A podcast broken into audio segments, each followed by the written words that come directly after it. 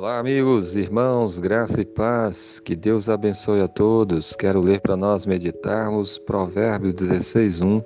A palavra de Deus nos diz: O coração do homem pode fazer planos, mas a resposta certa dos lábios vem do Senhor.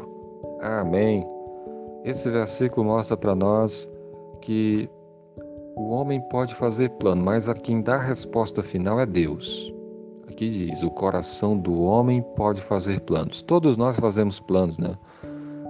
Planejamos o nosso dia, o nosso trabalho, fazemos às vezes planos de viagem, pensando, projetando né, o futuro assim, de ir em tal lugar, de fazer certas coisas e não tem nada de errado nisso quando você faz assim, buscando sempre fazer a vontade de Deus de acordo com a palavra.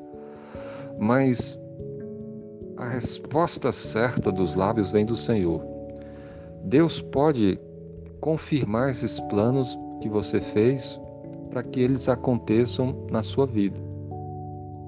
Mas Deus também pode frustrá-los e pode conduzir você por outros caminhos, por outros projetos que você nem imaginava. Quem dá a resposta final da sua vida não é nem você, é Deus. E nós devemos todos nós pensarmos assim de submetermos a nossa vida ao Senhor para que Ele nos conduza, para que seja a vontade dele que prevaleça em nossas vidas. Faça planos, projetos, buscando sempre a vontade de Deus, mas esteja submisso à vontade do Senhor, porque pode ser que Ele mude por completo. Olha a vida de José. Quem é que nem ele mesmo imaginava ir para o Egito? Ele não estava pensando isso mas Deus conduziu ele para o Egito para ele ser o governador do Egito. Deus usou grandemente a vida dele.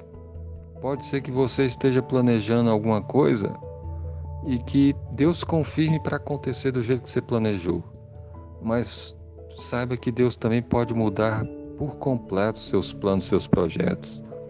A grande questão é de você obedecer ao Senhor, de você submeter a Ele, de você confiar nele. Ele, ele nos ama. Ele dirige as nossas vidas, nossos passos. Jesus veio esse mundo porque Deus nos ama para nos salvar. Ele morreu na cruz, derramou o sangue dele para nos salvar.